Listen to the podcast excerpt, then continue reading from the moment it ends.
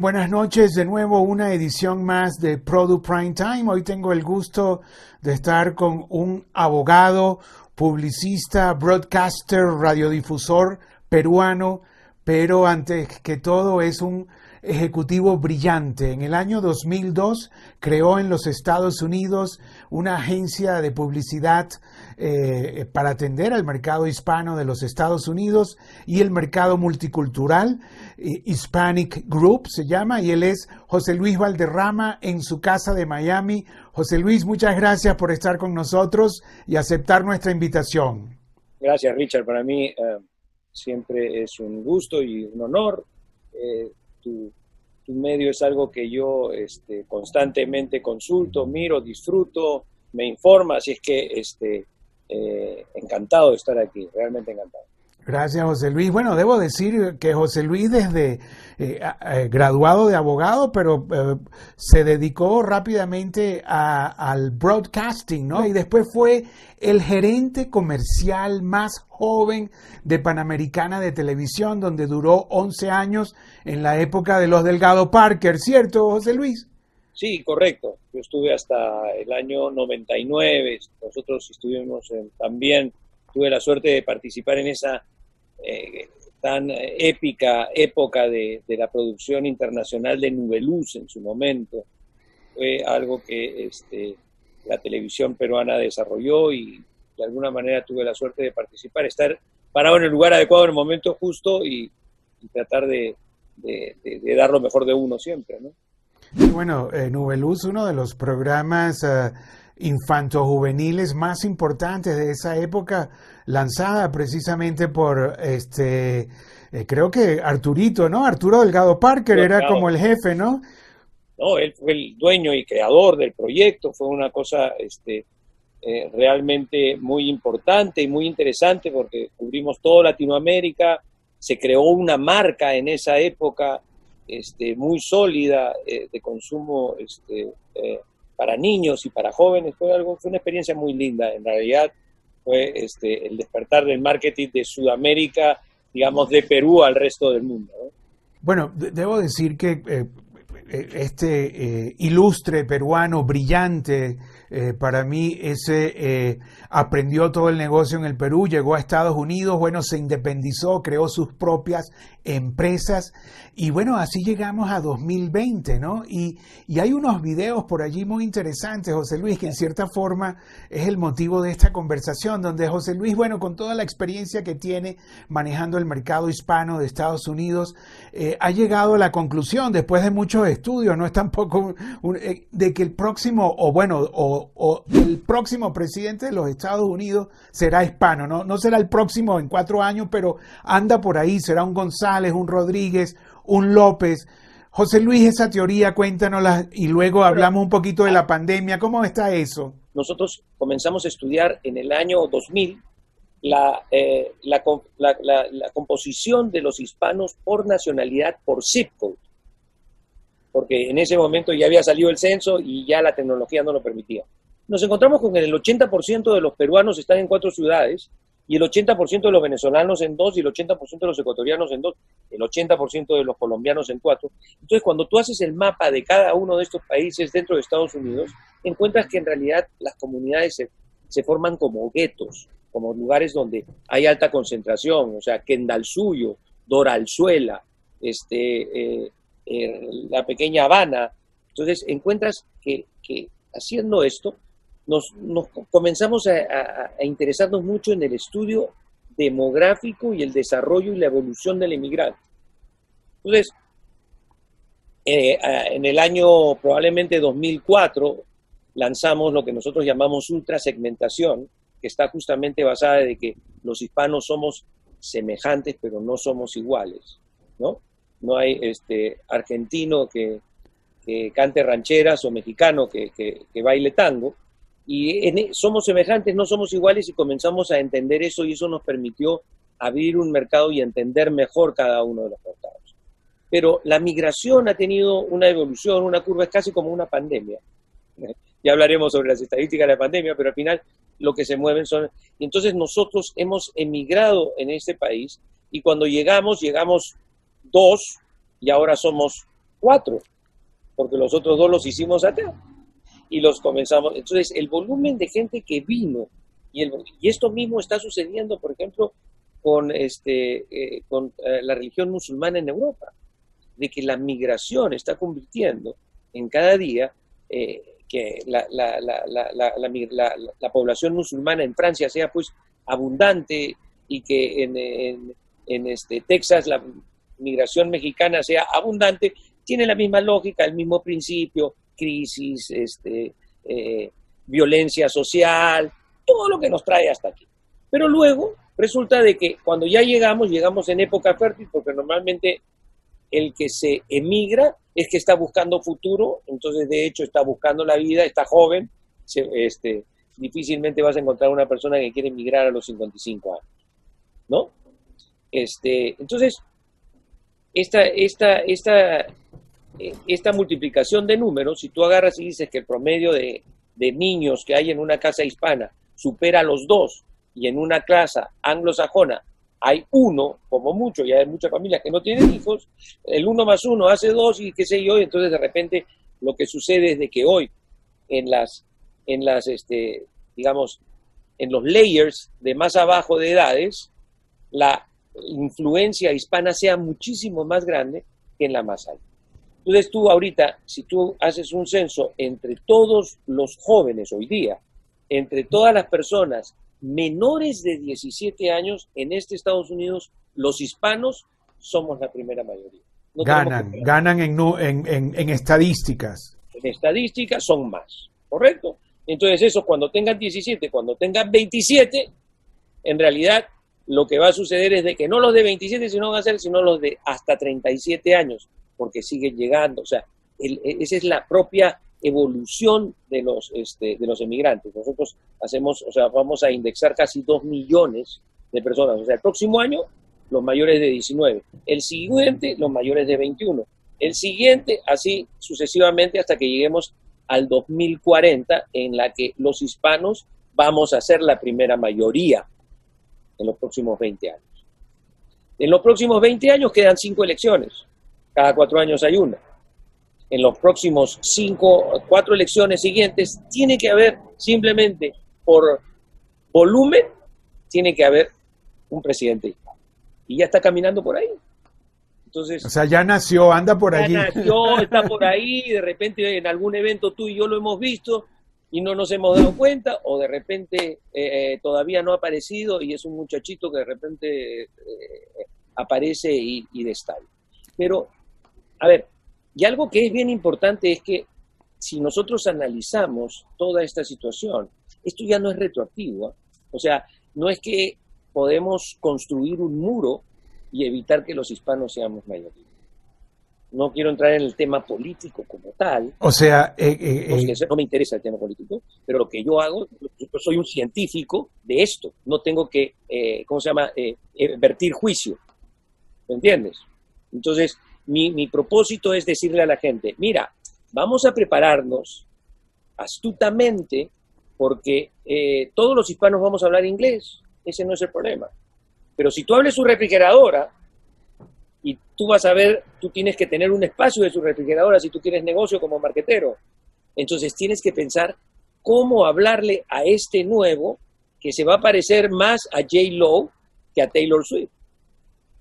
¿Cómo vamos a hacer para que estos chicos, que además tienen amigos americanos, que ahora comen comida picante, el americano le gusta más el picante, o que se va a un sport bar, a ver el Super Bowl y lo que pide es una corona y tacos de piqueo. Entonces, esto es lo que nosotros llamamos interculturalización. Y entonces luego me pregunto, es, ¿quién es el General Market en Miami o en Los Ángeles? Siendo la primera mayoría. ¿Cómo tenemos que hacerlo? ¿Qué es lo que estamos haciendo? Las cadenas americanas están eh, tímidamente, pero ya activando esto. Si tú ves los contextos y qué sé yo, cada día vamos a encontrar más spanglish y cada día vamos a encontrar más palabras sueltas dentro de los avisos de televisión en inglés, como has visto en Toyota, como has visto en, este, una serie de productos de consumo masivo y cada día vamos a hacer más. O sea, esto no hay forma de que se frene. Es como un, un barco que ya eh, generó la velocidad, apagó los motores, pero se sigue moviendo. No hay forma de parar. Tiene una inercia a la que nos vamos a enfrentar. Ahora, eh, sí, es cierto, vivimos, vivimos así, ¿cómo lo, pero qué cosa es lo que tenemos que hacer? O sea, ¿dónde, ¿dónde nosotros entramos en todo esto y por qué? Pues simplemente las cifras lo dicen y para qué sirve. Lo que tenemos que crear es estrategia. Tenemos que entender de que eh, hay una aculturización y que en este proceso de aculturización lo reconoces y te pones a jugar a él, o simplemente te niegas y alguien te pasa por encima. Te conviertes en BlackBerry. ¿No es cierto? BlackBerry ya no, ya no perdió porque solamente quería que el teclado era, era su, Entonces, eh, lo que nosotros creemos es de que ah, tenemos que ofrecer a la gente una nueva oportunidad de pensar en el mercado y entender cuál es el proceso de aculturización. El proceso de aculturización. Ahora fíjate, José Luis, déjame... el proceso de interculturización. Ah, porque la aculturización es cuando yo llego. Ah, llego a los Estados Unidos. Interculturización. ¿Qué cosa es la interculturización? Es que yo llego y me aculturizo, ¿ya?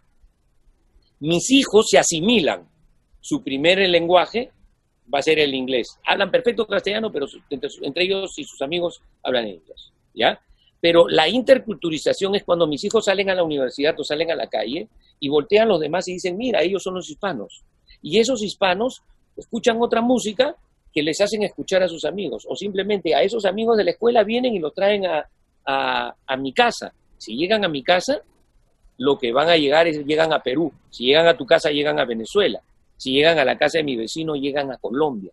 Y entonces eso es lo que esa persona que no es hispana, que no es americana, se está interculturizando. Y luego tú vas ahora, hoy día, tú vas a cualquier restaurante japonés que se respete y tiene ceviche, que no es un plato este, japonés, o, tiradito. Cualquier eh, este, ¿cómo se llama? Eh, sushi, si no lo tiene, este, te paras y te vas, porque en realidad no se ha interculturizado. Esas son las diferencias. No es, oye, hay más restaurantes peruanos. No, no. Por ejemplo, tú vas a, a, este, a cualquier restaurante italiano, abres la carta y dice risotto de quinoa. ¿Dónde no, hay, ¿Dónde no hay, se vende hoy día quinoa? La quinoa es un producto de los Andes lo han traído los bolivianos, lo han traído los ecuatorianos, lo hemos traído los peruanos. Entonces, eso es interculturización. Ahora, José Luis, bueno, la verdad muy, eh, muy interesante, además eh, eh, está basada con una investigación sólida, ¿no? O sea, lo veo porque tú te has dedicado a eso y, yo no creo que alguien te vaya a decir, este, mira, estás mintiendo, pero bueno, fíjate una cosa, de todas formas estas nuevas generaciones que nacen en Estados Unidos son democráticas, ¿no es verdad? Están pegadas a la constitución de los Estados Unidos, aman su bandera, eh, eh, la, norteamericana, la estadounidense, ¿no? Este, eh, algunas veces hasta tienen, vamos a llamarlo así, ¿no? vergüenza un poquito de, su origen, en algunos casos se ha dado, ¿no es verdad? Tú me estás oyendo ahí bien, ¿no? Sí, sí, sí, claro, claro, claro. Entonces, este, y esto lo estamos este, haciendo, esta entrevista en un entorno donde, bueno, acaban de, la policía por el exceso de violencia o, algo así, bueno, un, eh, un, afroamericano acaba de, morir y bueno, están quemando eh, eh, algunos edificios en las ciudades, Minneapolis sobre todo. la pregunta es, este, este régimen democrático en, que se basa Estados Unidos, su constitución, toda, toda, su historia, va a permitir eso, ¿no es verdad? Es parte del proceso del proceso evolutivo de la, de la población, ¿no? ¿Tienes algún comentario? Sí, mira, lo que sucede es que mis hijos, que son los asimilados, que son los actores de esta interculturización y todo lo demás, han crecido y se han educado en escuelas que lo que primero que hacen es impunden el eh, principio de igualdad y de democracia. Además de eso, fíjate, ¿qué es lo que sucede? Este, el, centennial, o sea, la generación después del millennial, ¿ya? la generación Z, es una generación maravillosa, espectacular. Son hijos de los últimos este, generación X y de todos los millennials. ¿Qué significa eso? Significa que esa persona, este, o sea, tiene una, un concepto sobre la igualdad de género, la igualdad de religión, la libertad, hasta la legalización de la marihuana y el aborto, el cual yo puedo estar muy en contra, pero es cierto, en el cual ya son conceptos muchísimos de una, de una, de una mentalidad muchísimo más amplia, muchísimo más superior que probablemente los prejuicios creados en los que criamos, nos criamos, los este, eh, primera etapa de generación X, baby boomers y hacia atrás, ¿no? Siempre dicen, no, que antes el valor, pero esto... además, perdona que te interrumpa, deben de tener un amor especial por el planeta y por el entorno, ¿no? O sea... no hay eh, discusión sobre limpieza ecológica, este, comen, este, o sea, no, pueden creer que exista alguien que no crea de que los productos deben de ser orgánicos, o sea, esa mente, pues, o sea, ya hay un montón de discusiones que tú y yo teníamos cuando éramos jóvenes que ya no, o sea, ya no caben, no, no perdamos el tiempo en eso. Entonces, eso hace de que el derecho, que la igualdad, que el valor, que el control de la política sea totalmente distinto. Mira, eh, ya vamos a entrar en otro tema, pero solamente muy cortito, que esas son teorías más este, que guardo en otros, en otros foros. Pero fíjate, la, democracia solamente tiene 12, 200 años. Hace 200 años el ser humano se ha eh, fundado 150 o 200 años como democracia. ¿Qué cosa hizo antes por toda esa época? ¿Y qué cosa es lo que puede hacer ahora? Porque ningún sistema, o sea, el feudal, el, todos han, tenido diferentes épocas, pero son sistemas que, se, rupturan la, humanidad y crean nuevos.